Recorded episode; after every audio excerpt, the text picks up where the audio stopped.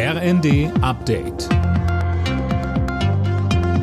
Stündlich neu. Auf den Punkt informiert. Ich bin Daniel Stuckenberg. Guten Tag. Im rheinischen Braunkohlerevier hat die Polizei damit begonnen, das von Klimaaktivisten besetzte Dorf Lützerath zu räumen.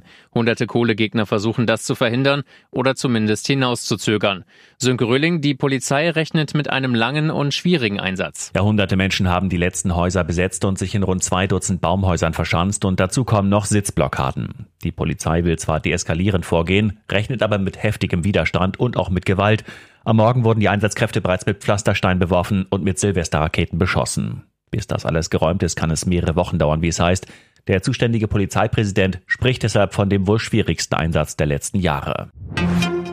Die deutsche Außenministerin Baerbock hat sich für weitere Panzerlieferungen an die Ukraine ausgesprochen. Sie hatte gestern überraschend Kharkiv besucht. Die Stadt im Osten des Landes war im September von ukrainischen Truppen zurückerobert worden, wird aber immer noch beschossen.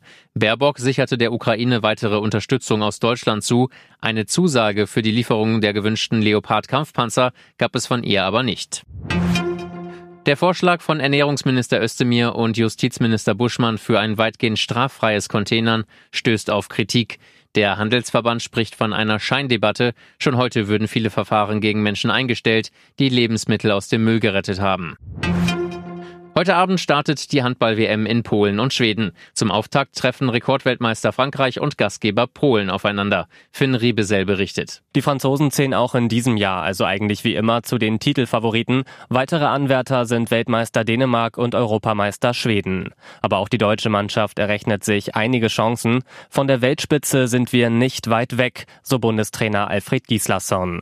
Das DHB-Team startet übermorgen gegen Asienmeister Katar ins Turnier. Weitere Vorrundengegner Gegner sind Serbien und Algerien. Alle Nachrichten auf rnd.de